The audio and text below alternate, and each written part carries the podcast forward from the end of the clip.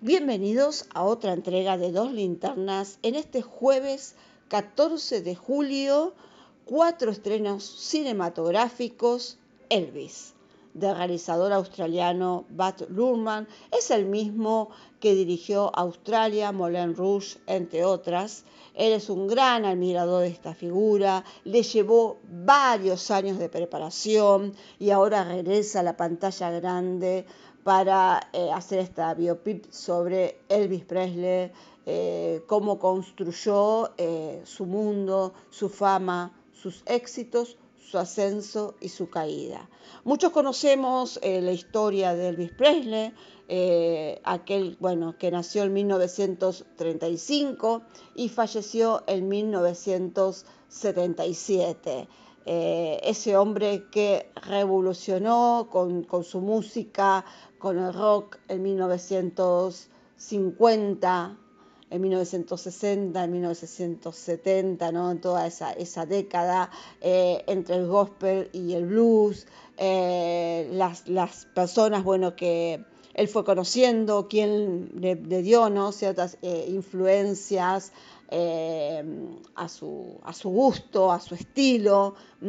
La película no tiene un toque, o sea, no, va en forma cronológica, eh, pero sí muestra la parte de la infancia de, Elvis, de niño, su crianza, su familia, eh, y quienes lo acercaron a, la música, todas las influencias y también sus amistades, con quien se relacionaba también Elvis. La historia está contada desde la mirada del coronel Parker, interpretado genial, eh, Tom Hanks, aunque tiene momentos un poco exagerados y bueno, y, varios kilos de maquillaje en su rostro, pero Tom Hanks está bien en su, en su papel, como bueno, casi todo lo que hace eh, Tom Hanks, ¿no?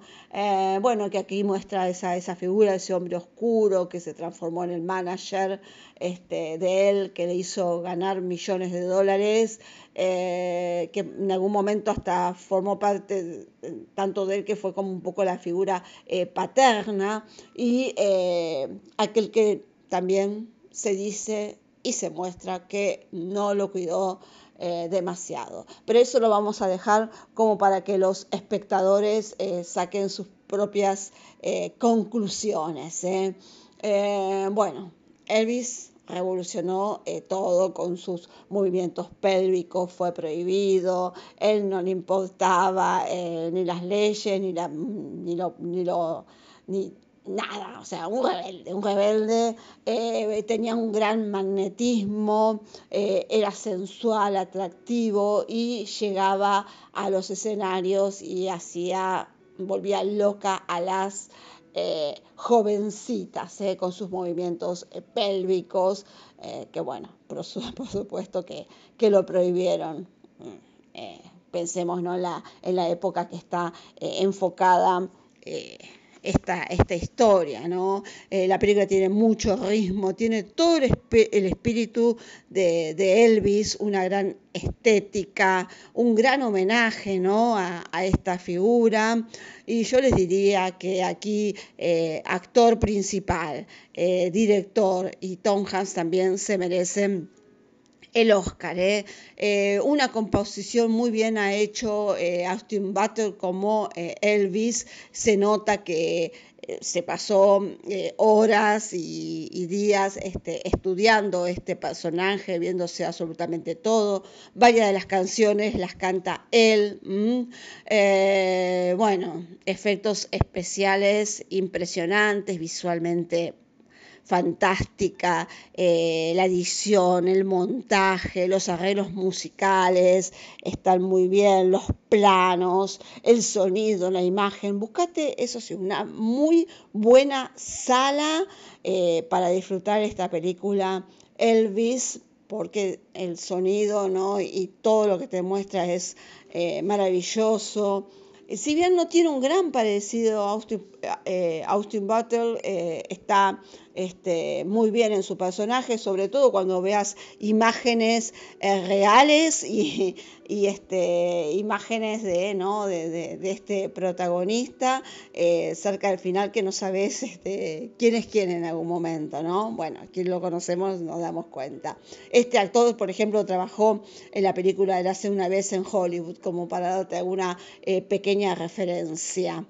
La película tiene una duración de 2 horas 39 minutos, con créditos eh, finales incluidos, eh, pero te puedo asegurar que te quedas con ganas de ver un poco más. Elvis en las mejores salas, 10 salernitos. Excelente esta película Elvis y te la súper recomiendo. Otro de los estrenos de la semana es La gallina turureca con la dirección de Golden y Víctor Monigote. Es una producción de Argentina a España. Eh, tiene una duración de 81 minutos para los más chiquitos de la familia, para chicos de menores de, de 10 años. Es una narración sencilla y clásica, donde acá muestra una gallinita muy especial porque esta gallinita no pone huevos. ¿eh? Y bueno, así circunstancialmente un día se la lleva a Turureca eh, una señora que eh, es, este, fue profesora de, música, es jubilada, es una señora mayor, ella se llama Isabel y la voz se la pone Flavia Palmiero, se la lleva esta gallinita a su granja y después ella va a descubrir que esta gallinita no pone un solo huevo. Pero ¿qué pasa con esta gallinita? ¿Qué descubre ella? Que tiene un don muy especial, porque esta gallina canta y habla, ¿eh?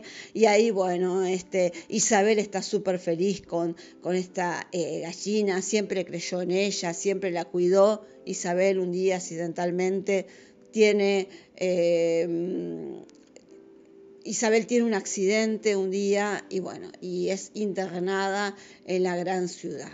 Turureca queda un poco ahí desamparada, en la granja, sola, con los otros animanitos, pero Turureca no se da por vencida y emprende una gran aventura porque ella la va a ir a buscar a la gran ciudad. Así como cosas de la vida, se choca con un chico que toca la batería, se llama Matías, es el hijo de, Antonio, que tiene un circo, un circo venido a menos, y allí está Lucía, una trapecista alegre, simpática, eh, muy movediza, la voz se la pone Sofía eh, Morandi, eh, bueno, y entre varios personajes esta gallinita va a vivir feliz, pero siempre con la idea de encontrar a Isabel. Allí en el circo, ¿quién está? Bueno, no puede faltar, un villano, ¿eh? armando tramas que se quiere quedar con todo y cuando se entera de esta gallinita también se quiere quedar con Turureca. La voz se la pone Guillermo Franchella. ¿eh?